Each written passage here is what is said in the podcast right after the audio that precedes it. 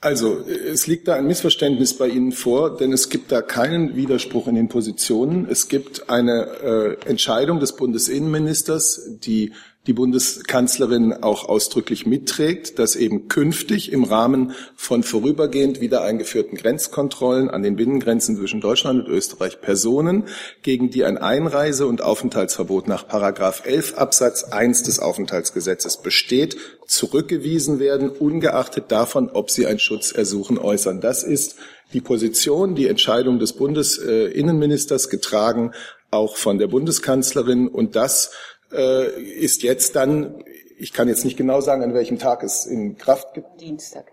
Also sprich morgen. Vorige Woche. Vor, es ist schon in Kraft. Seit Dienstag ist das äh, das Verfahren.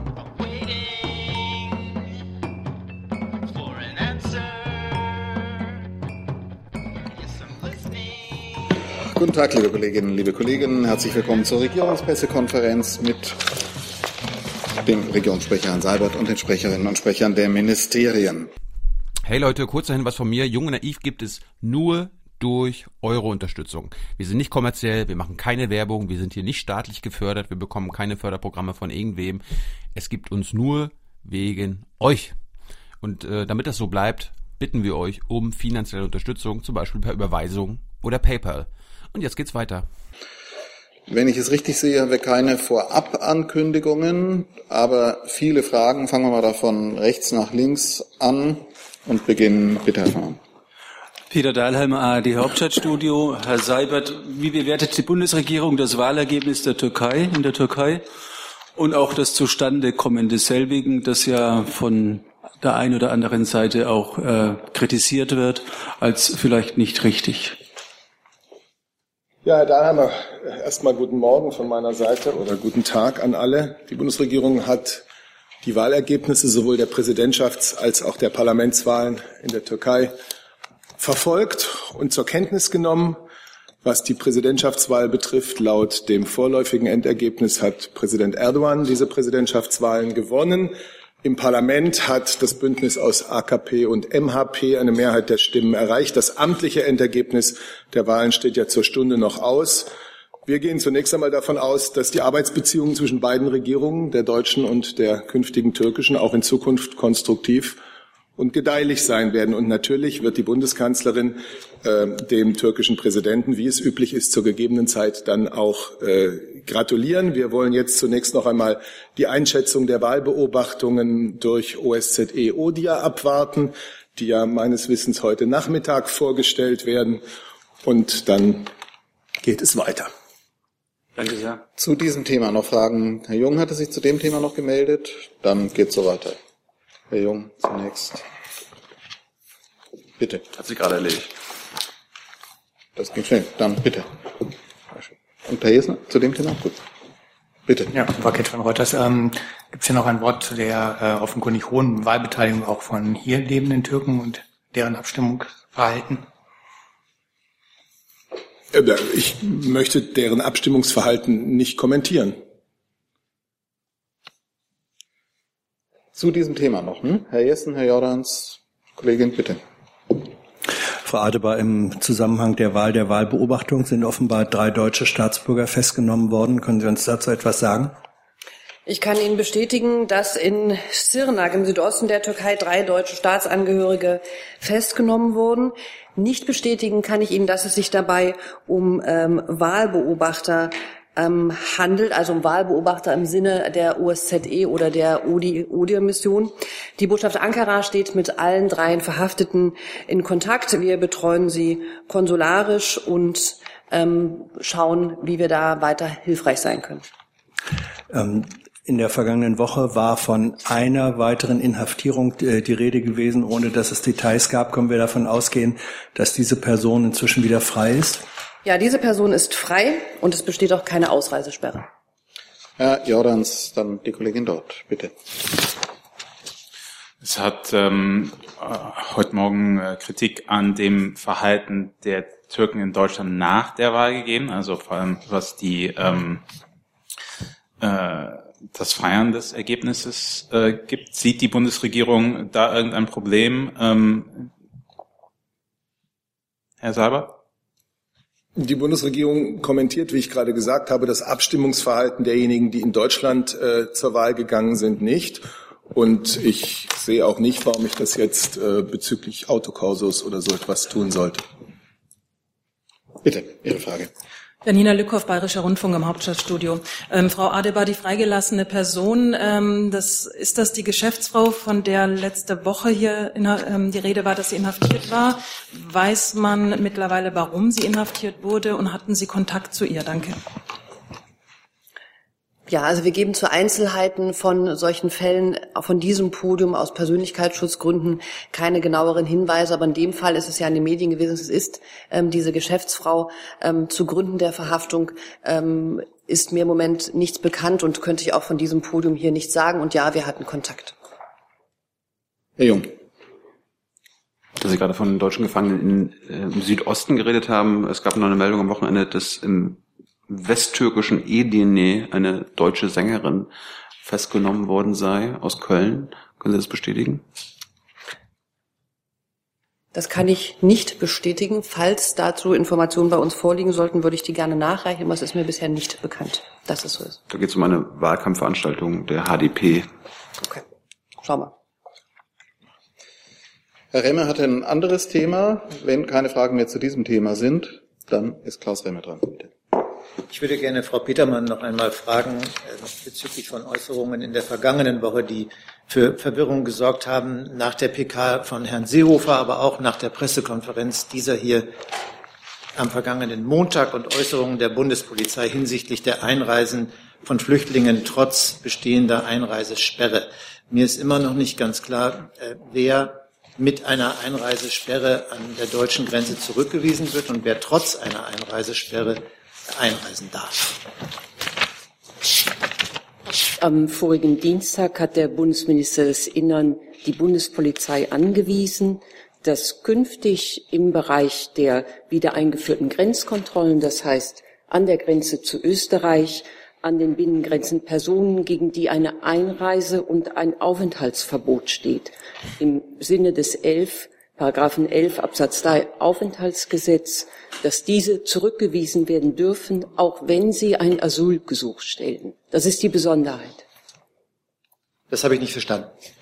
Die Besonderheit oder der Unterschied ist, dass bei Personen, gegen die ein Einreise- und Aufenthaltsverbot besteht, dass diese nicht einreisen, dürf, einreisen dürfen, auch wenn sie Asyl, ein Schutzgesuch stellen, um Asyl bitten.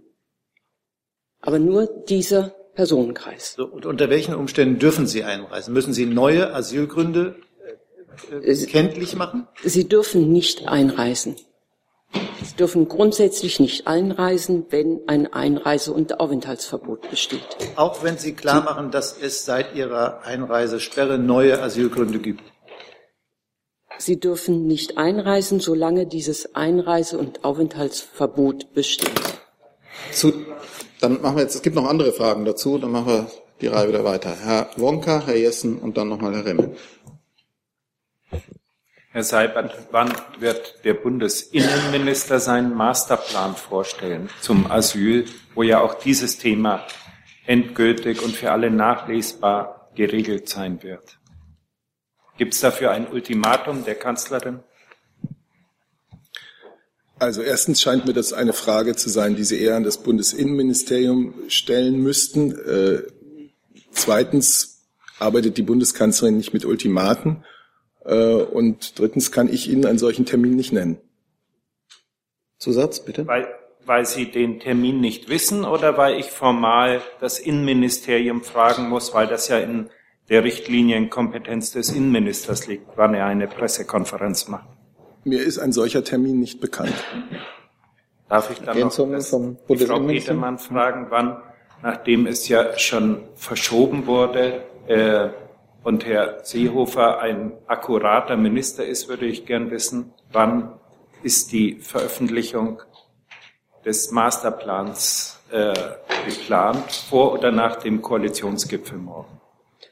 Es gibt keinen neuen Termin, deswegen lohnt sich auch nicht eine Differenzierung in Vor- und Nach vorzunehmen. Es gibt keinen. Im Augenblick ist die Sachlage wie beschrieben. In der vorigen Woche, glaube ich, zu zwei Terminen hier Äh, wenn es einen neuen Termin geben soll, dann würden wir ihn mitteilen.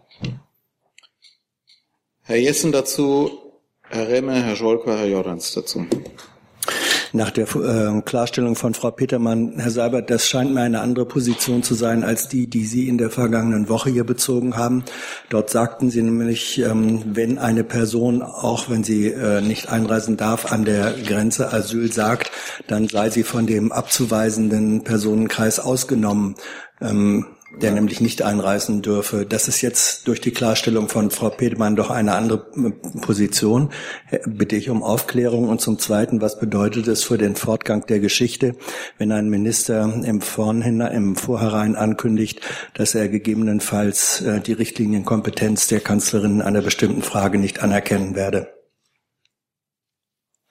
Also, es liegt da ein Missverständnis bei Ihnen vor, denn es gibt da keinen Widerspruch in den Positionen. Es gibt eine äh, Entscheidung des Bundesinnenministers, die die Bundeskanzlerin auch ausdrücklich mitträgt, dass eben künftig im Rahmen von vorübergehend wieder eingeführten Grenzkontrollen an den Binnengrenzen zwischen Deutschland und Österreich Personen, gegen die ein Einreise- und Aufenthaltsverbot nach Paragraph 11 Absatz 1 des Aufenthaltsgesetzes besteht, zurückgewiesen werden, ungeachtet davon, ob sie ein Schutzersuchen äußern. Das ist die Position, die Entscheidung des Bundesinnenministers getragen, auch von der Bundeskanzlerin und das äh, ist jetzt dann, ich kann jetzt nicht genau sagen, an welchem Tag es in Kraft gibt. Dienstag. Also sprich morgen.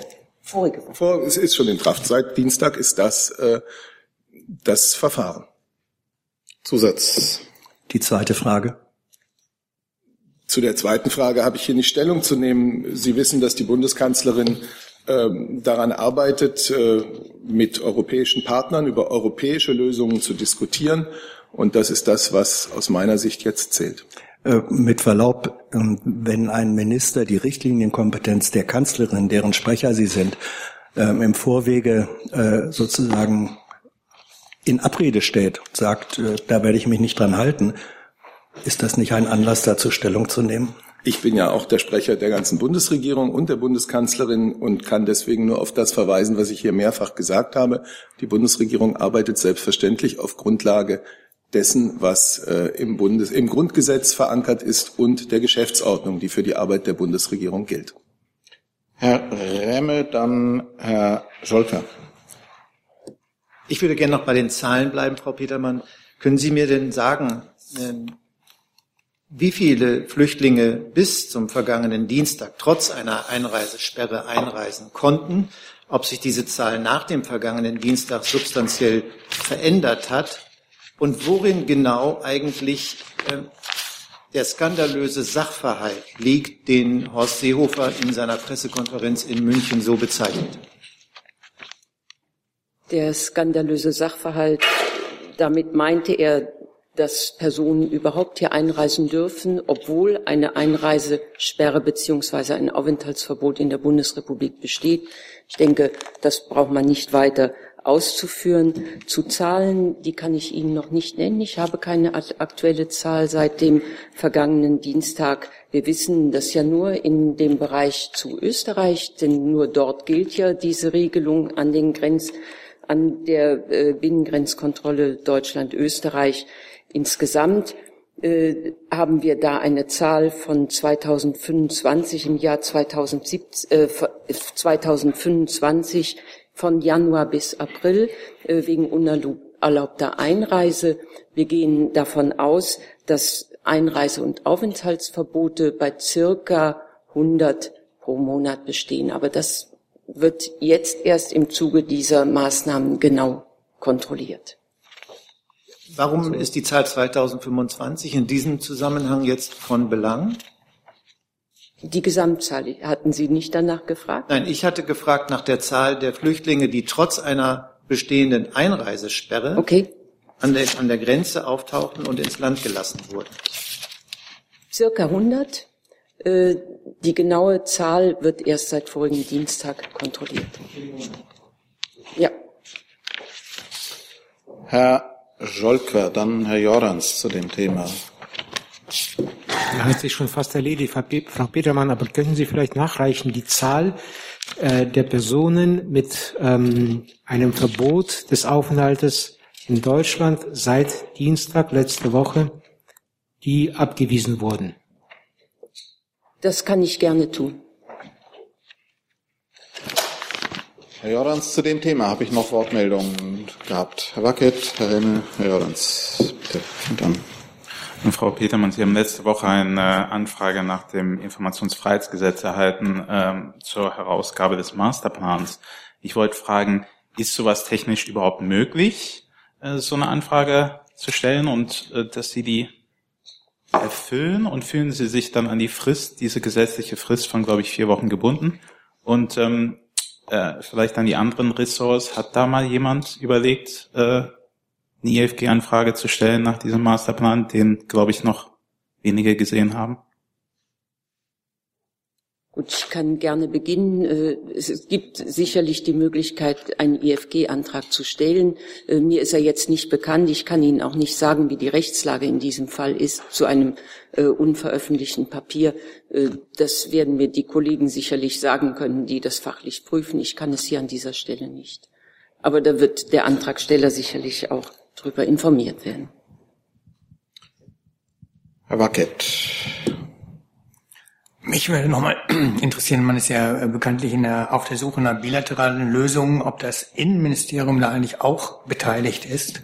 Ähm, eigentlich ist das ja eigentlich Ihre Aufgabe, auch äh, mit den Innenminister äh, von Partnerländern dort zu sprechen.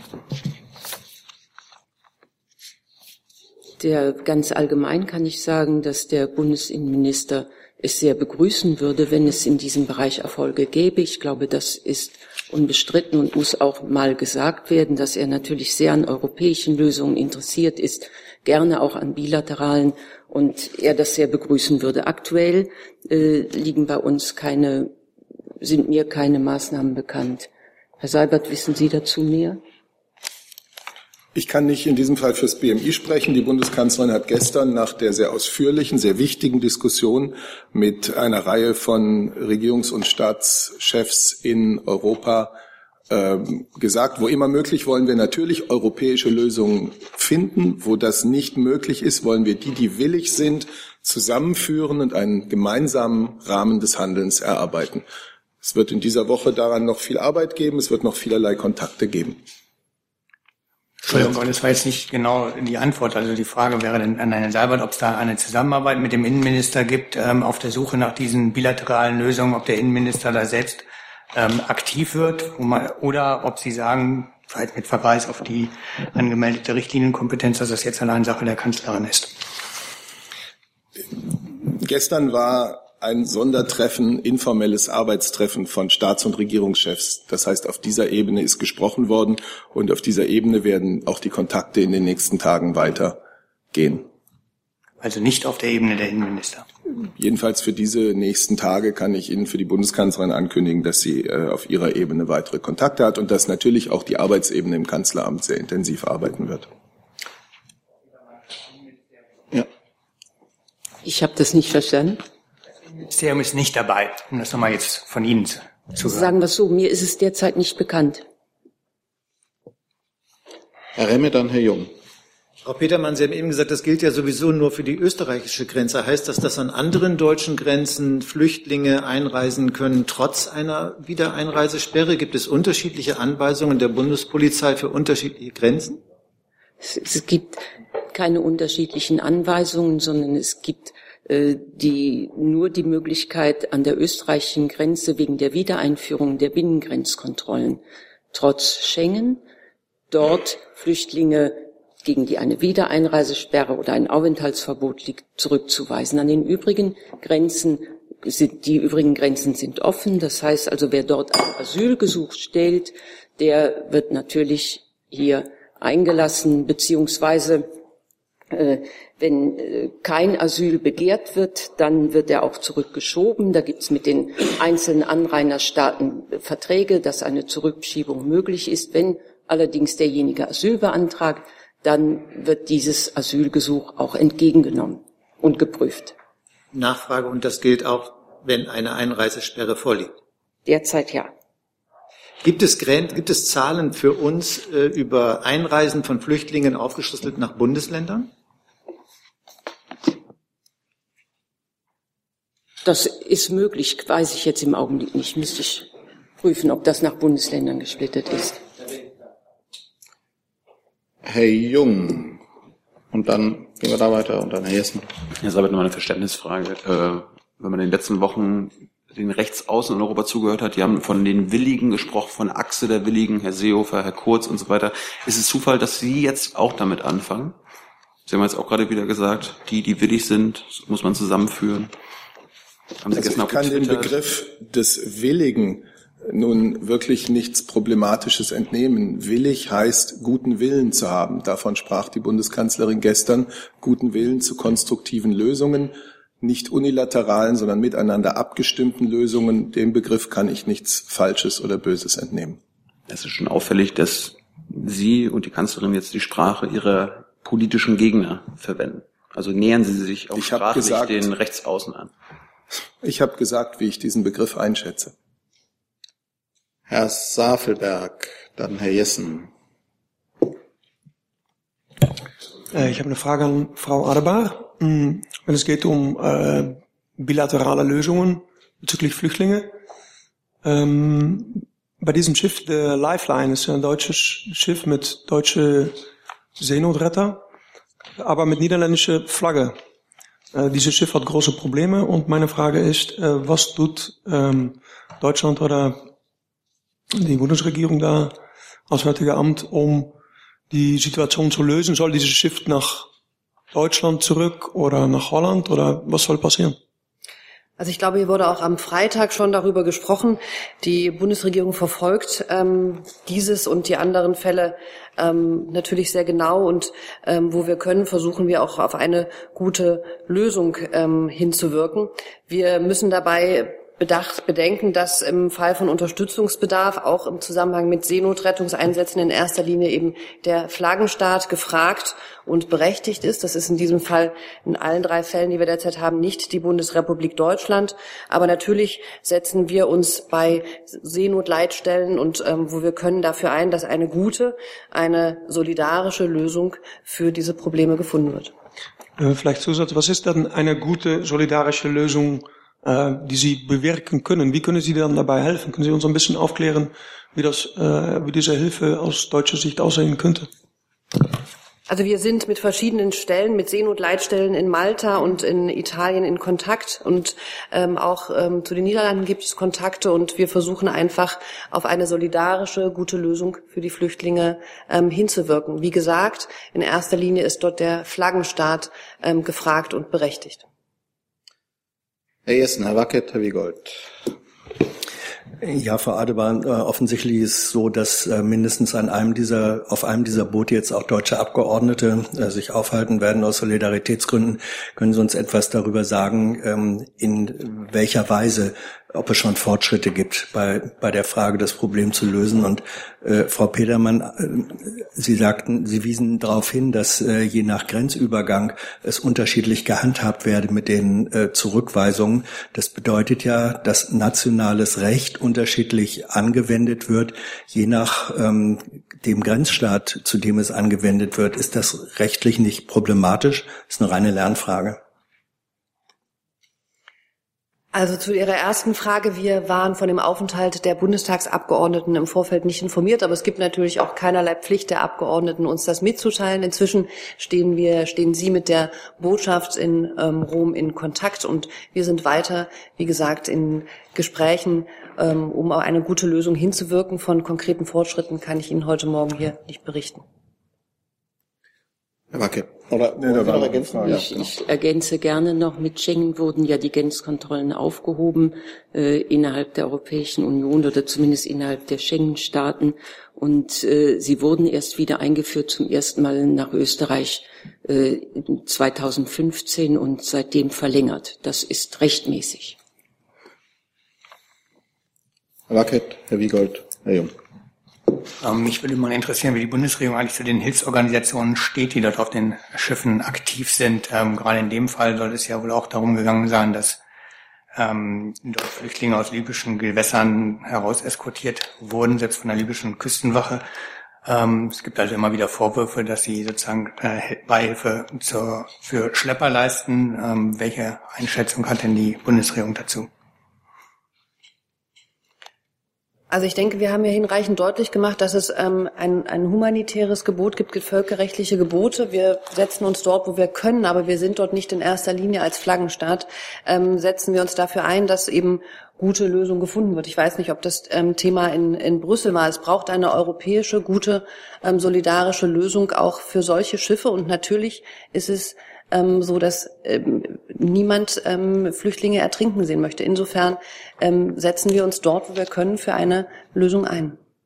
Das hatte ich schon verstanden. Ähm, das hatten Sie ja vorher gesagt. Meine Frage war, welche Einstellung Sie zu den Hilfsorganisationen da haben, ob Sie deren Arbeit begrüßen als humanitäre Arbeit oder ob Sie, ähm, weil Sie auch die Schlepperei bekämpfen wollen, wie Sie ja mehrfach betont haben, ähm, ob Sie da ein Problem sind. Also ich denke, uns liegen die Informationen, die Sie aus der Presse kennen, dazu vor. Die, die Fälle müssen ähm, für sich betrachtet werden und natürlich ist, ähm, sind wir, äh, ist, sind die Rettung von Flüchtlingen aus größter Not ist eine Aufgabe, die, ähm, die getan werden sollte. Da, da, das stellen wir gar nicht in Frage. Ich möchte jetzt hier zu einzelnen Fällen und einzelne Flüchtlings-NGOs nicht en Detail ähm, kommentieren. Herr Wiegold, ja, zum einen die Lernfrage an Frau Petermann. Äh, zeitweise Aussetzung des Schengen-Regimes, also wieder Einführung von Grenzkontrollen. Nach meiner Erinnerung äh, ist dieser Zeitraum auf 24 Monate begrenzt. Äh, habe ich das falsch in Erinnerung, weil Sie ja sagen, es sei rechtmäßig, dass nun seit 2015 also deutlich darüber hinaus verlängert wurde. Und ähm, die Frage an Herrn Neumann, seitdem vor knapp zwei Wochen das Thema mit der Aquarius aufkam, äh, gab es erstaunlicherweise keine einzige Meldung mehr, dass das Schiff der deutschen Marine äh, schiffbrüchige oder in Seenot geratene Personen aufgenommen hat. Ist das nun reiner Zufall oder ist da im Rahmen der Operation Sophia, sagen wir mal, eine veränderte Steuerung der Marineeinheiten, die dazu beiträgt? Ich kann gerne beginnen. Ja, die sind immer zeitlich befristet und wurden immer wieder neu aufgestellt und verlängert. Ja, das heißt, es gibt keine insgesamte Befristung aus Ihrer Sicht. Nein. Also sie können endlos verlängert werden. Weiß ich nicht. Das, äh, das hängt natürlich auch äh, davon ab, wie äh, die Abstimmungen sind. Aber derzeit besteht innerhalb der Bundesregierung schon die Auffassung, dass zu Österreich die Grenzkontrollen zumindest für einen überschaubaren Zeitraum äh, bestehen müssen und dann wird neu entschieden. Das war ja nicht die Frage. Entschuldigung, Sie haben gesagt, es ist rechtmäßig immer wieder verlängert worden. Ist im Schengen-Abkommen eine Befristung oder lässt das Schengen-Abkommen zu, dass auf ewig verlängert werden kann? Mir ist eine ewige Verlängerung nicht bekannt. Vielleicht äh, fallen, fallen, verstehen wir uns nicht ganz. Moment. Bitte? Befristung der Verlängerung im Schengen-Abkommen oder nicht? Ja. Eine es Befristung? Ist immer befristet auf einen bestimmten Zeitraum. Ich kann Ihnen den jetzt gar nicht nennen. Und die Frage und ist, ob es eine Obergrenze gibt. Äh, da, aha, okay. Also Kettenverträge. Also Sie befristen auf paar Monate und dann verlängern Sie und das endlos. Das ist rechtmäßig. Das ist die Frage. Es kommt nicht, ich glaube, das kann man so nicht aufstellen. Äh, Sie wollen ja sagen, als ob das auf ewig verlängert werden könnte. Äh, es hängt natürlich von den Umständen ab, ob die Umstände eine solche, äh, eine solche Maßnahme rechtfertigen. Jetzt, Moment, jetzt also noch einmal Klarstellung der Frage und dann vielleicht. Also einmal die Klarstellung der Frage. Aus Ihrer Sicht hängt die Rechtmäßigkeit der Bestimmung in einem Vertrag von der Wahrnehmung der Umstände ab? So eine klare Frage, oder? Ja. Würden Sie mir Antwort geben? Ja. Gut. So. Herr Wiegold, Sie hatten gefragt äh, bezüglich der deutschen Beteiligung an der Operation Sophia. Wie Sie wissen, sind wir dort mit circa 110 Soldaten beteiligt auf dem Tender Mosel. Und äh, wie Sie sicherlich auch wissen, äh, geht es äh, um eine völkerrechtliche Verpflichtung, Menschen in Seenot zu helfen. Es gibt da also kein, keine Möglichkeit der Steuerung, sondern es geht äh, um die Notwendigkeit. Und die lag offensichtlich in den letzten zwei Wochen nicht vor. Gut, noch ein Ganz kurz dazu der Zusatz. Äh, wenn ich mich an die zurückliegenden Berichte über die Aufnahme von in Seenot geratenen Personen erinnere, war meistens der Fall, dass der, die jeweilige deutsche Einheit auf Anweisung der Seenotrettungszentrale in Rom ein bestimmtes Seegebiet angesteuert hat zur Aufnahme von in Seenot geratener Personen.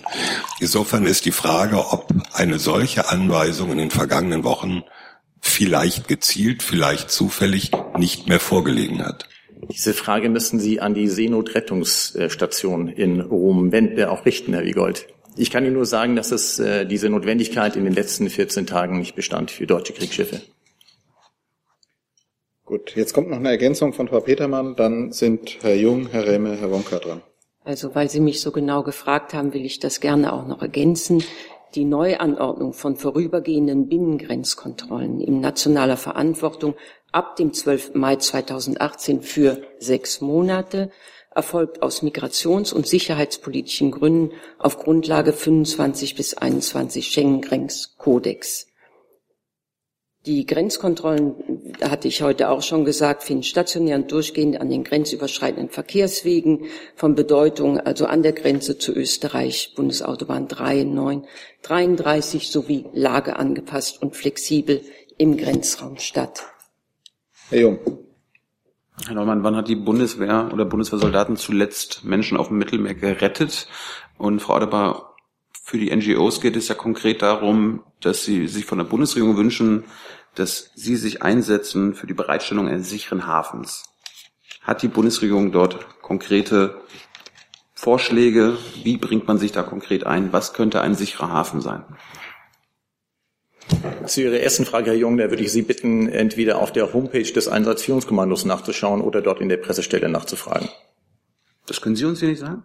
Nein, ich habe diese aktuellen Informationen nicht verfügbar und zuständig hierfür ist das Einsatzführungskommando der Bundeswehr in Potsdam. Ich, äh, Frau Adebar hat ja eine Frage noch offen. Frau Adebar? Ja, ich kann auf das verweisen, was ich zu diesem ganzen Komplex schon gesagt habe, dass wir in Gesprächen sind und dass natürlich in erster Linie der Flaggenstaat für diese Schiffe auch zuständig ist, ähm, sich für eine Lösung einzusetzen. Zusatz. Mhm. Gibt es ein Schiff auf dem Mittelmeer, das äh, deutsch beflaggt ist? Wissen Sie das? Und Frau Petermann, ist Herr Seehofer eigentlich Fan der deutschen NGOs auf dem Mittelmeer? Es gibt sicher ähm, einige Schiffe, die deutsch beflaggt sind, aber ob es jetzt ein Schiff mit Flüchtlingen in diesem Kontext gibt, ist, ähm, das ist mir im Moment ist mir keines bekannt. Also ich möchte ungern hier äh, mit der Bezeichnung Fan arbeiten. Äh, das ist mir so nicht bekannt. Ähm, aber ich kann noch eine Ergänzung, wenn Sie gestatten, vornehmen. Ich habe inzwischen die Zahlen äh, seit der Anordnung an die Bundespolizei äh, zu Zurückweisungen wegen Einreise- und Aufenthaltsverbot seit dem 19.06., das war der Tag der Anordnung, liegen inzwischen zwei Fälle vor. Herr Rehme, dann Herr Wonka, Herr Safelberg, Herr Jessen. Das ist nur ein Randaspekt, Frau Petermann, aber können Sie mir sagen, weil ich noch nichts darüber gehört habe, spielt die Schweiz oder aber Einreisen über die Schweiz aufgrund der Sonderrolle außerhalb der EU eine Rolle? Sitzt die Schweiz mit am Tisch, wenn es um diese Fragen geht? Können Sie das bitte noch etwas präzisieren, wenn es um welche Fragen geht? Naja, wir reden über bilaterale Abkommen, wir reden äh, über Sondergipfel, wo dieses Thema beraten wird. Und ich vermute, dass die Nachbarländer Deutschlands in diesem Punkt ja von besonderem Interesse sind. Die Schweiz gehört dazu. Wir haben äh, mit der Schweiz, soweit ist es mir bekannt, auch ein solches Rückführungsabkommen für die Fälle, äh, in denen zurückgeschoben wird. Also wenn äh, kein Asyl beantragt wird, aber ansonsten sind mir keine Maßnahmen bekannt. Herr Wonka, dann Herr Safelberg, dann Herr Jessen. Herr Neumann, dürfen die Schiffe im Rahmen von Sophia trotz der neuen italienischen Regierung im Fall einer Aufnahme von Flüchtlingen aus dem Meer in einem italienischen Hafen festmachen? Ist das geklärt oder äh, warten Sie dann so dass es notfalls auch sein müsste, dass äh, das Schiff nach Valencia äh, fahren muss. Herr Wonka, ich verweise auf meine Äußerung vom 11. Juni. Dort war dieses Thema schon mal angefragt worden und äh, weiterhin gibt es keine aktuelle äh, Lage, die eine solche Weitergabe von Flüchtlingen erfordern würde, weil es derzeit keine Flüchtlinge an Bord von deutschen Kriegsschiffen gibt. Aber ist dann die Schlussfolgerung zulässig, dass weil die italienische Regierung so verhält, wie sie sich verhält, äh, die Operation Sophia überflüssig geworden ist? Ihre Bemerkung werde ich mir nicht zu eigen machen, Herr Wonka. Die äh, Operation Sophia leistet einen wichtigen Beistand, äh, Beitrag zur Bekämpfung des äh, Geschäftsmodells der Schleuser und auch äh, um die humanitäre Katastrophe im Mittelmeer zu lindern. Und wenn ich das noch hinzufügen darf, weil das immer übersehen wird, ein wichtiger Aspekt der Operation EUNAVFOR Sophia ist ja die Ausbildung der libyschen Küstenwache damit wir uns Schritt für Schritt dem normalen Zustand annähern, dass ein Land mit seiner eigenen Küstenwache die Sicherung seiner Gewässer betreibt und natürlich dort, wo notwendig, dann auch Seenotrettung vornimmt. Und so hat die libysche Küstenwache ausgebildet von EUNAVFOR äh, Sophia Einheiten bereits Tausende und Abertausende Menschen in Seenot gerettet. Herr Safelberg. Ich habe eine Frage an Frau Adebar. Äh, bezüglich den Flaggenstaat. Also Sie haben ja gesagt, dass der Flaggenstaat in erster Linie verantwortlich ist. Ähm, also ein deutsches Schiff mit deutschen Seenotretter, aber ähm, die niederländische Regierung sagt dazu, dass es da geht um eine Anmeldung beim niederländischen Wassersportverein und dass dann eben für so ein großes Schiff im Mittelmeer nicht der niederländische Wassersportverein äh, oder Bund verantwortlich ist. Also ist das nicht eigentlich ein sagen wir mal, ein billiger Taschenspielertrick, um äh, sozusagen äh, diese Flaggenstaat-Lösung äh, von einem deutschen Schiff zu umgehen und dass dann nicht vielleicht in erster Linie dann doch die deutsche Regierung dafür zuständig wäre? Also das ist das offizielle Statement von der holländischen Regierung, dass, dass es ein Taschenspielertrick ist. Ich möchte die, diese Äußerung nicht kommentieren und nicht einordnen. Dieses Schiff fährt nicht unter deutscher Flagge. Gut, dann haben wir Herrn Jessen noch zu dem Thema und äh, ansonsten auch schon eine Menge Wortmeldungen zu anderen Themen. Bitte. Frau Petermann, nur damit ich Ihre Klarstellung richtig verstanden habe, ähm, das, was man landläufig Kettenverträge nimmt, nämlich einen aus, zeitlich begrenzten, auslaufenden Vertrag durch einen gleichgearteten neueren zu ersetzen, das halten Sie im Hinblick auf die Aussetzung der Verkehrsfreiheit äh, mindestens an der deutsch-österreichischen Grenze äh, für zulässig äh, und geboten ist, weiterhin so zu machen? Ich weiß nicht, äh, ich kenne Kettenarbeitsverträge nur aus dem Begriff aus dem Arbeitsrecht und nicht im Zusammenhang mit Schengen. Deswegen würde ich den hier auf gar keinen Fall anwenden wollen. In diesem Fall am 12. Mai, ich hatte es vorhin gelesen, vorgelesen, handelt es sich um eine Neuanordnung ja, und die kann noch einmal verlängert werden. Noch einmal. Die kann noch einmal verlängert werden. Ob Nur einmal. Dann, nein. Ob es dann noch mal zu einer Neuanordnung kommt, hängt immer wieder von Kriterien ab, von Prüfkriterien. Ich hatte sie auch genannt. Äh, das ist, äh, sind migrations- und sicherheitspolitische Kriterien. Also nach Ihrer derzeitigen Auffassung könnte es theoretisch so sein, dass erneut und erneut und erneut eine befristete Aussetzung von Schengen stattfindet, weil die Umstände äh, es erfordern. Da habe ich Sie richtig verstanden. So sehe ich das ja.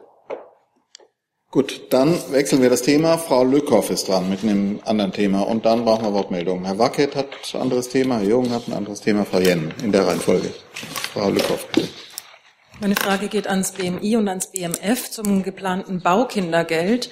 Und zwar würde mich interessieren, da ist die Summe von zwei Milliarden Euro ähm, geplant. Über welchen Zeitraum sich das erstreckt? Ist das für das Jahr vorgesehen, für die Legislaturperiode oder für diese zehn Jahre, in der das Baukindergeld ausgezahlt werden soll?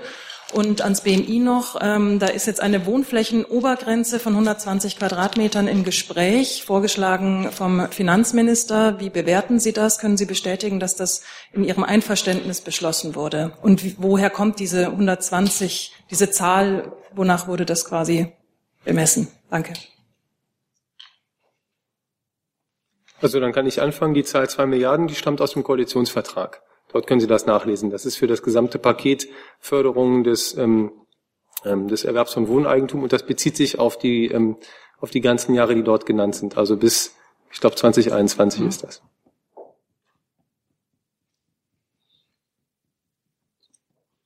ja. fahre ich fort. Sind Sie fertig? Ähm, es gibt, gab dazu Gespräche und es wird dazu auch noch Gespräche geben. In der Tat, äh, wenn die Summe von zwei Milliarden, wie sie im Koalitionsvertrag äh, beschrieben ist, nicht erweitert werden soll, müsste es zwangsläufig zu einer Begrenzung auf der Wohnflächengröße kommen. Äh, wir als BMI sehen das allerdings äh, so, sollte es dazu Initiativen geben, auch aus dem parlamentarischen Raum, die äh, beispielsweise die Wohnflächengröße zu erhöhen, dann würden wir das gerne unterstützen.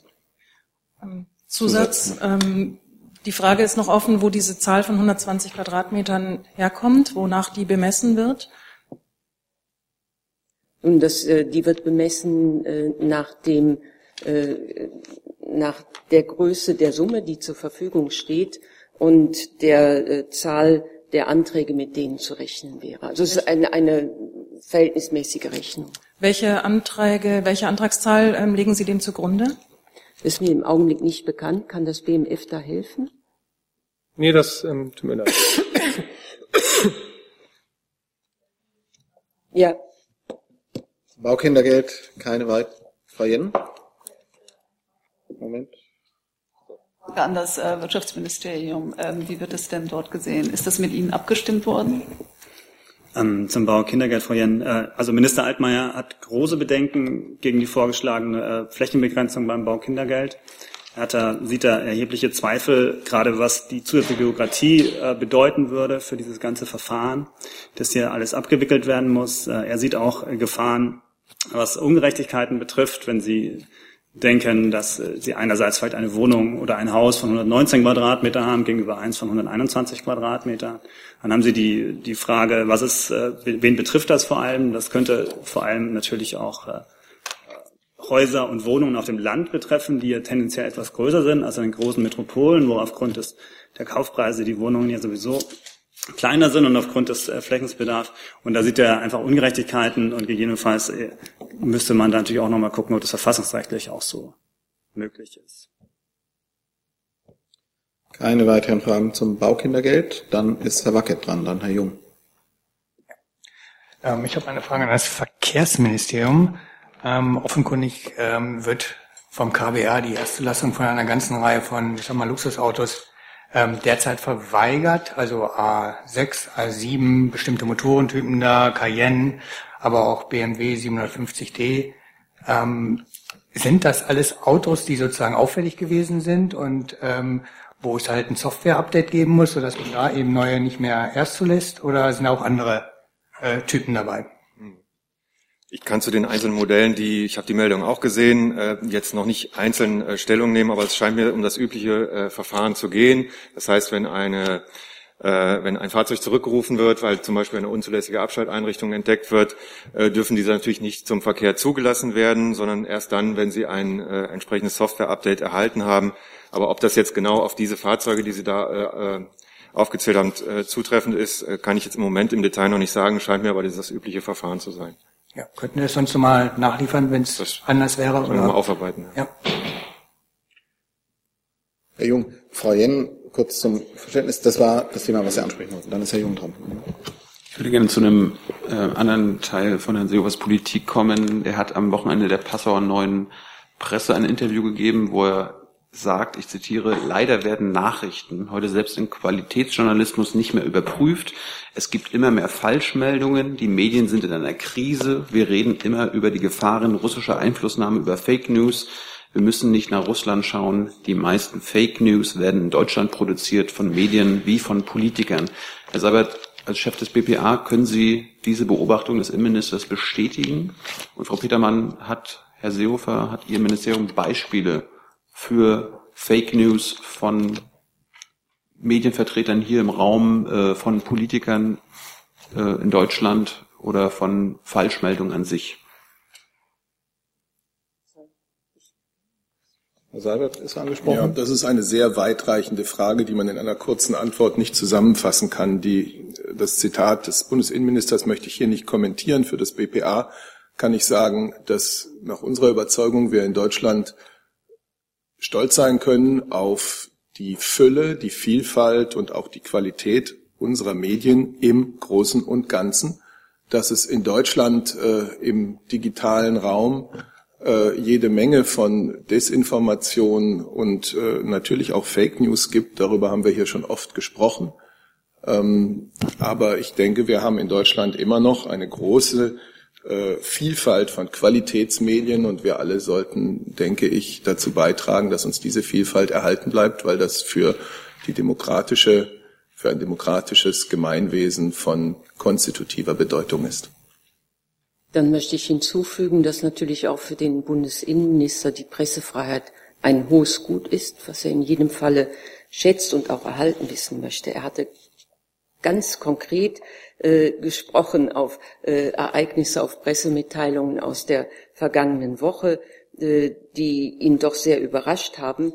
Äh, eine hatten wir selbst hier erlebt. An einem Freitag war das, glaube ich, in einer äh, Regierungspressekonferenz, äh, als die Meldung kam, Seehofer kündigt das Unionsbündnis auf. Das war eine Falschmeldung.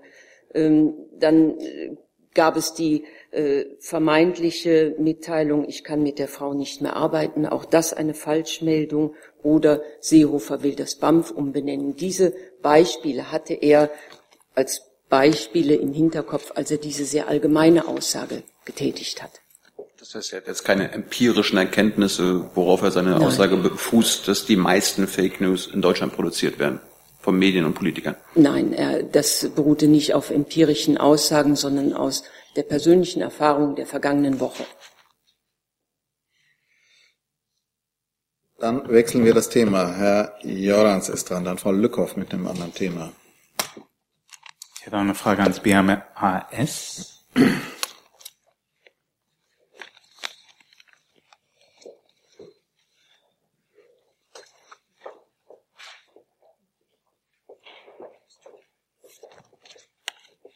Und zwar ähm, äh, wenn ich richtig verstanden habe, hat es vor kurzem ein Urteil des Bundesarbeitsgerichts gegeben, wonach ähm, äh, eine Ausgleichsrente für NS-Opfer äh, Hartz-IV-Leistungen senken kann, äh, gegen jüdische Verbände stark ähm, protestieren.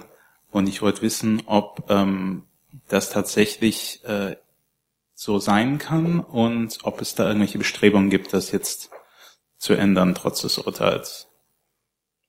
Ähm, Herr Jornans fürchtet, das Urteil ist mir nicht bekannt. Das mit dem, der Sache müsste ich nachgehen und das nachreichen über die BPK. Dann ist Frau Lückhoff mit einem neuen Thema dran.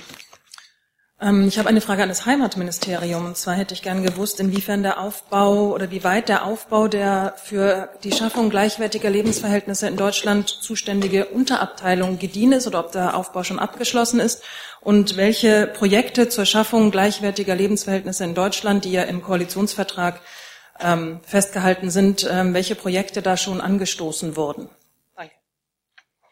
Die Abteilung ist im Aufbau. Es gibt tatsächlich auch schon äh, Neueinstellungen äh, beziehungsweise Personalzugänge. Äh, welche Projekte im Einzelnen jetzt schon angestoßen sind, das müsste ich nachreichen. Das weiß ich nicht hier an dieser Stelle. Im Aufbau heißt es, der Aufbau ist noch nicht abgeschlossen. Der ist noch nicht abgeschlossen. Wäre nett, wenn Sie es mir nachreichen könnten. Die ja, gerne. Projekte. Und ähm, es ist ja auch laut Koalitionsvertrag eine Kommission vorgesehen für die Schaffung gleichwertiger Lebensverhältnisse. Ähm, wann ist denn da geplant, dass die eingesetzt wird? Die befindet sich zurzeit noch in der Ressortabstimmung. Einen weiteren Stand dazu habe ich nicht. Weitere Themen, Herr Koperanis. Herr Koperanis, Herr Wiegold. Ich hatte am Freitag zwei Fragen gestellt an das äh, Bundesfinanzministerium. Äh, ich wurde auf, die, auf den Herrn äh, Scholz verwiesen, der ein Interview geben sollte. Er hat auch ein Interview in der Zeitung gegeben. Die Antworten bleiben aber immer noch im Raum, sind noch nicht äh, äh, beantwortet. Und zwar die eine Frage war, was ist mit diesen 2,9 Milliarden an äh, Zinsgewinne Deutschlands, die alten jetzt? Was passiert mit denen? Werden die zurückgegeben an Griechenland oder nicht, wie die künftigen? Das war die eine. Und die zweite Frage war, äh, wann werden die Ergebnisse der Übereinkunft über das Ende des äh, griechischen Programms zum Deutschen Bundestag kommen. Ich habe jetzt am Sonntag gelesen in der Frankfurter Allgemeinen Sonntagszeitung, das soll diesen Freitag passieren. Mit Berufung auf Ihr Ministerium. Ja, dann. Also ähm, zu Ihrer ersten Frage kann ich Ihnen sagen, ähm, das ähm, Interview, auf das ich, ähm, oder die, die Pressekonferenz mit dem Finanzminister Scholz, auf die ich am letzten Freitag abgestellt habe, ist die, die er dann unmittelbar nach der Sitzung beim ECOFIN gegeben hat. Die können Sie im Internet auch abrufen. Das ist also nicht in einer Zeitung erschienen, sondern das finden Sie auf der Homepage des Europäischen Rates, Consilium. Und dort hat er sich auch zu den Ergebnissen geäußert. Das andere ist die Frage nach der parlamentarischen Zeitplanung. Dazu kann ich Ihnen mitteilen, dass das in der Tat nach meiner Kenntnis in dieser Woche erfolgen soll. Ähm, wobei ähm, letztlich ist das die Terminshoheit beim Parlament. Also gegebenenfalls müssten Sie dort nochmal nachfragen. Aber ich habe auch gehört, dass das am Freitag erfolgen soll. Bitte, Zusatz. Noch eine Zusatzfrage. Und zwar, äh, er hat zu diesen 2,9 Milliarden, das ist eine ganz konkrete Frage, nichts gesagt. Deshalb frage ich Sie noch einmal. Was passiert mit diesen 2,9 Milliarden? Also das kann ich Ihnen jetzt hier konkret nicht beantworten. Ich werde nochmal nachfragen. Herr Wiegold. Hey Leute, nochmal der kurze Hinweis. Solche Interviews mit solchen Gästen gibt es nur bei Jung und Naiv. Und zwar nur durch eure finanzielle Unterstützung. Anders geht es hier nicht. Das geht per Überweisung oder PayPal. Sucht's euch aus. Danke schon mal vorab. Und jetzt geht's weiter. An das Auswärtige Amt nach einem Bericht der spanischen Zeitung El País äh, ist dem früheren NATO-Generalsekretär Javier Solana die Einreise in die USA verweigert worden, weil er vor nicht allzu langer Zeit im Iran war. Ist Ihnen dieser Fall bekannt? Gibt es ähnliche Fälle, von denen deutsche Politiker oder deutsche Funktionsträger betroffen sind? Mir ist dieser Fall nicht bekannt und mir ist auch kein anderer Fall bekannt, wo eine, ein vormaliger Aufenthalt im Iran eine Einreise in die USA ähm, verhindert hätte von einem deutschen Politiker oder einer Person des öffentlichen Lebens. Weitere Fragen sehe ich nicht. Dann sind wir am Ende dieser Regierungspressekonferenz. Ich bedanke mich für Ihren Besuch und Ihre Fragen.